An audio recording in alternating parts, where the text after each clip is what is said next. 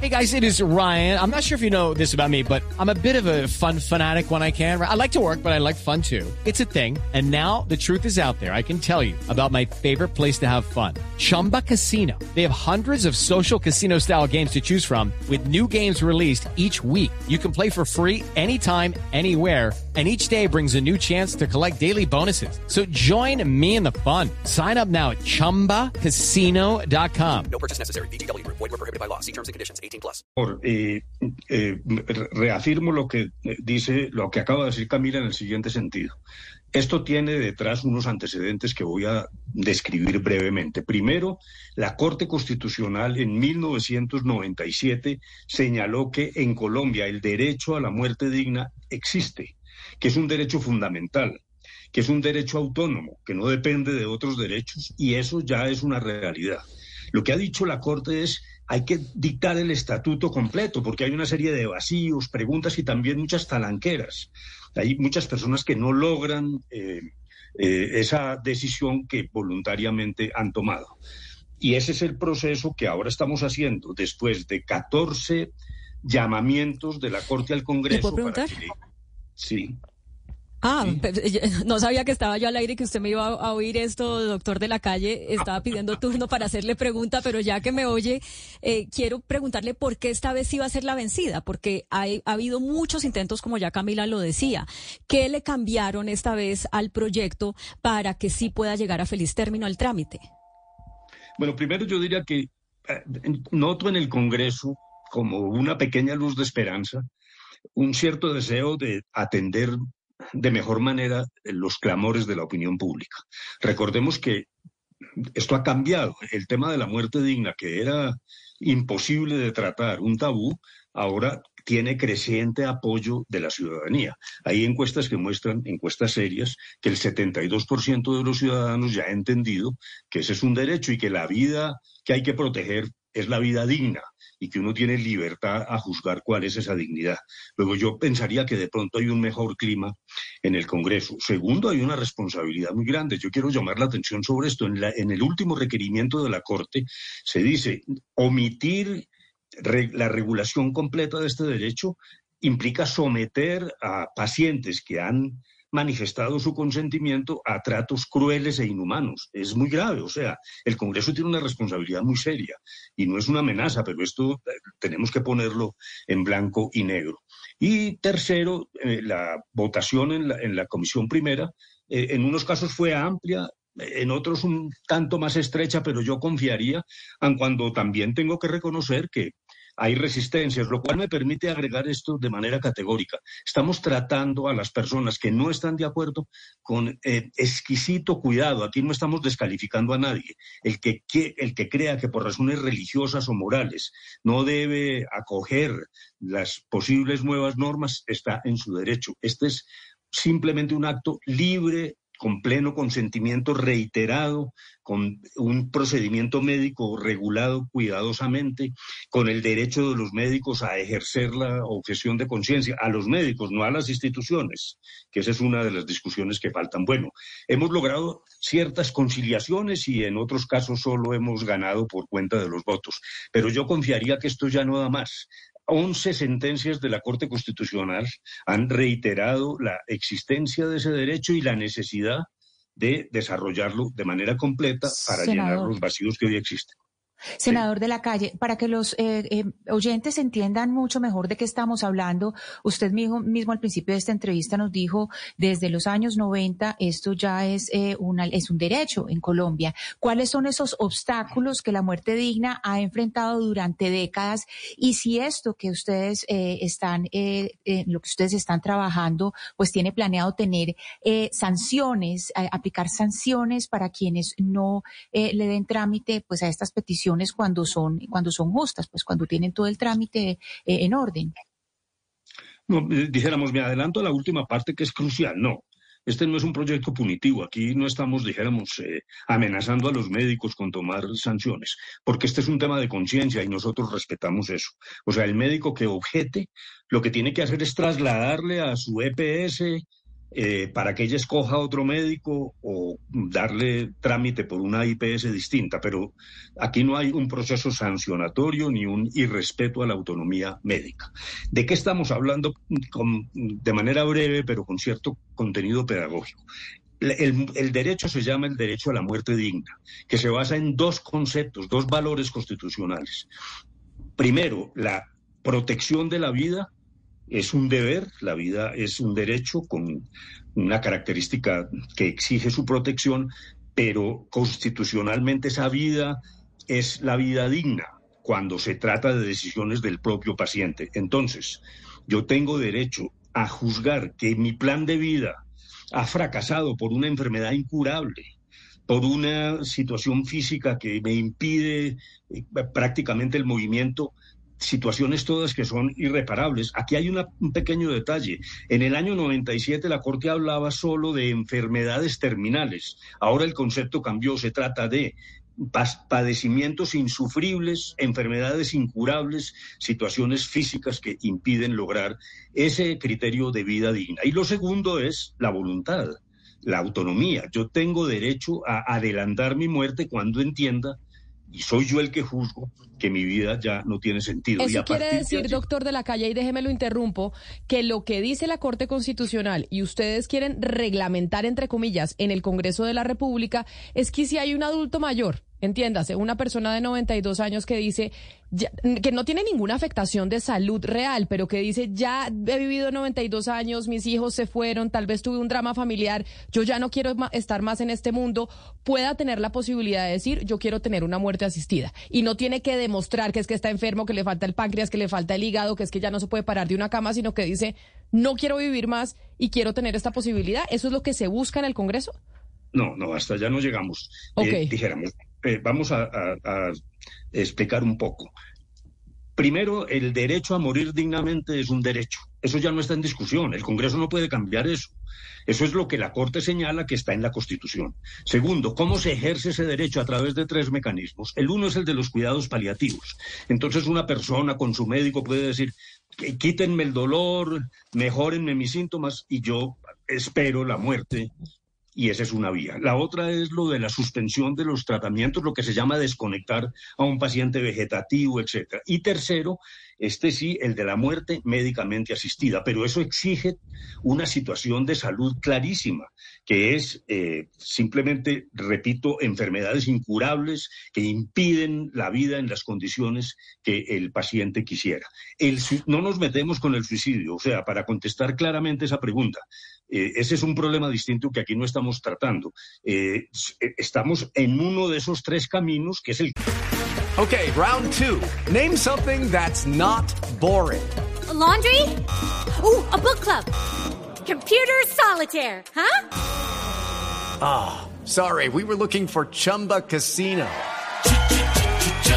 That's right. ChumbaCasino.com has over 100 casino style games. Join today and play for free for your chance to redeem some serious prizes.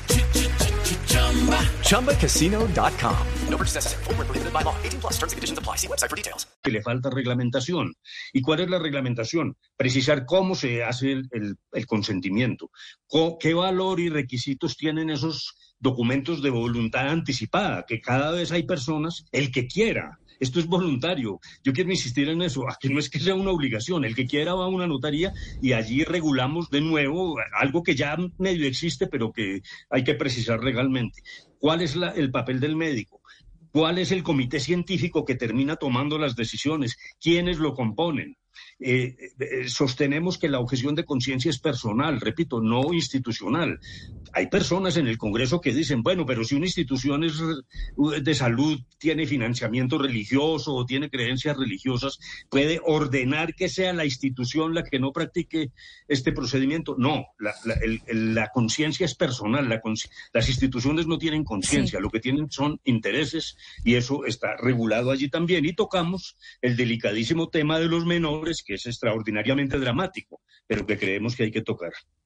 Eh, doctor de la calle, cuando uno habla de eh, muerte médicamente asistida, eh, si entiendo bien y si no, corríjame, hay dos maneras de hacerlo. Una es que un médico le suministre los pacientes a la persona que solicita la muerte médicamente asistida, pero otra que le dé la fórmula y que sea el propio paciente o un eh, familiar que no es médico quien se los dé, quien se los tome. Eh, ¿Esto lo van a reglamentar también o, en Colombia cuando, o al menos este proyecto cuando hablamos de médicamente asistida quiere decir solamente que sea un médico el que formule y suministre a los pacientes los medicamentos? No, sí. Si se establecen los dos procedimientos o el médico eh, toma la decisión final y aplica los medicamentos de qué se trate o se los brinda al paciente, no hablamos de un familiar. El familiar interviene en el segundo grado de consanguinidad para, eh, eh, por ejemplo, en los casos de muerte vegetativa que no hay forma de que el paciente exprese su consentimiento. Luego dijéramos, hay un papel importante para la familia, pero existen los dos procedimientos pero de una vez ratifico ante la pregunta de Camila. Lo que no existe es que yo vaya donde mi médico, salgo del gimnasio, estoy perfectamente bien, le digo, oiga, me, suicídeme usted a mí, o, yo, o deme cómo suicidarme. No, eso no está en, el, en, esta discusión. Doctor de la calle, ¿quién certifica eh, que un paciente pues padece una enfermedad intratable, insoportable, incurable en este caso? ¿Y qué pasa, eh, doctor Humberto de la calle, cuando hay dos eh, conceptos médicos encontrados? Uno que piensan que es incurable la enfermedad y otro que dice que no. Sí, exactamente. Entonces dijéramos, la primera, generalmente esto aparece en la relación con el médico tratante. El paciente que ha venido sufriendo, que ha oído en qué condición está, seguramente le manifiesta al médico tratante, yo quiero ponerle fin a mi vida, eso queda consignado obligatoriamente en la historia clínica. Ahí el médico, a propósito, tiene dos caminos. Decir, bueno, yo soy partidario de la muerte médicamente asistida, luego seguimos conversando, o yo objeto conciencia y tiene que pasarle en 24 horas la solicitud, como ya lo dije, a través de un procedimiento con las EPS y las IPS.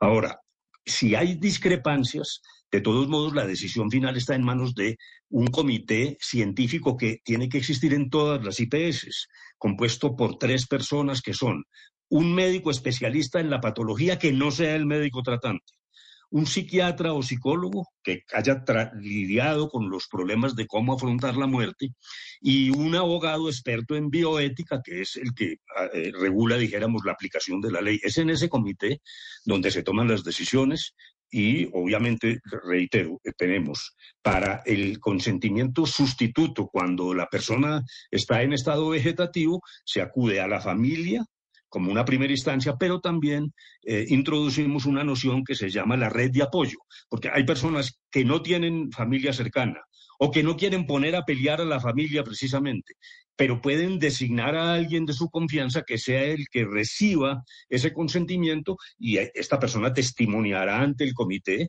eh, y todo esto siempre dentro de unos principios que trae la ley, que es el respeto a la voluntad este es un elemento esencial. El consentimiento, que repito, tiene que ser reiterado, clarísimo, indiscutible. Y tercero, la prontitud para eliminar barreras, porque Claudio me preguntaba, ¿qué barreras han pasado? Esto tiene cierta similitud con el aborto. Médicos que dicen, no, no, no, hombre, yo más bien les recomiendo hagamos cuidados paliativos y después vamos viendo. Y realmente ha habido entorpecimiento. Tenemos casos famosos, el caso del padre del caricaturista matador, personas que están meses incluso acudiendo a la tutela. A veces llegan los fallos de tutela cuando la persona ya se ha muerto. Luego dijéramos que un criterio sí es el de actuar de manera rápida y respetando la voluntad del paciente para que sea él el que calibre la dignidad de su vida, obviamente en circunstancias objetivas desde el punto de vista médico. ¿Y cuánto falta entonces eh, para que esto pueda ser una realidad en términos de tiempo, doctor de la calle, agradeciéndole que haya salido con nosotros en la mañana de hoy? Bueno, no, pues vamos al segundo debate pronto. Yo, yo, presentaré la ponencia para el segundo debate la próxima semana y allí dependemos un poco, naturalmente, de la mesa directiva de la plenaria del Senado. Luego pasa a Cámara. Yo pienso que en Cámara hay un mejor ambiente. la plenaria del Senado eh, eh, puede ser el paso más difícil. Y por último, como se trata de una ley estatutaria, tiene la revisión de la Corte. Luego, yo pensaría un año o algo, año y medio. Entre tanto, sin embargo, no nos equivoquemos, porque el derecho ya existe y, en muchos casos sí se está practicando. Aquí lo que hay es la necesidad de completar y un punto que se me olvidaba y que es esencial, reiterar que el médico que practique o el equipo médico de, de salud que practique eh, la muerte bajo los rigores de esta ley no tiene responsabilidad penal. Incluso con, hay una variación conceptual. No es que no se le castigue, no, es que eso no es delito y esta fue una recomendación de médicos, no hay lo que los expertos penalistas llaman la tipificación del delito. Utilizar el procedimiento de la muerte asistida para el equipo de salud no es delito y eso tiene que quedar absolutamente claro. Pues doctor Humberto de la Calle, estaremos entonces pendientes la próxima semana sobre la segunda vuelta de este proyecto importante que lleva pues tanto tiempo sobre la mesa en nuestro país. Mil gracias por atendernos, sé que se tiene que ir, un saludo muy especial. gracias, bueno, muy amables, que estén muy bien. Era el congresista Humberto de la Calle hablando de ese proyecto, Claudia, que, no, que nos queda claro. Ojo, esto ya es un derecho, ¿no? sino que simplemente se están tratando de llenar esos vacíos que hoy existen y no le permiten a la gente en Colombia poder morir dignamente. Es que hay un fallo de la Corte, hay varios, pero el más reciente es de hace dos años, Camila, que vuelve e insta al Congreso a legislar, porque aunque la Corte haya fallado, pues se presentan estas barreras en las instituciones prestadoras de salud. Entonces, por eso es muy importante que el, el Congreso. Lucky Land Casino, asking people what's the weirdest place you've gotten lucky. Lucky? In line at the deli, I guess. Aha, in my dentist's office. More than once, actually. Do I have to say? Yes, you do. In the car before my kids' PTA meeting. Really? Yes. Excuse me, what's the weirdest place you've gotten lucky? I never win and tell. Well, there you have it. You can get lucky anywhere playing at LuckyLandSlots.com. Play for free right now. Are you feeling lucky? No purchase necessary. Void where prohibited by law. 18 plus. Terms and conditions apply. See website for details.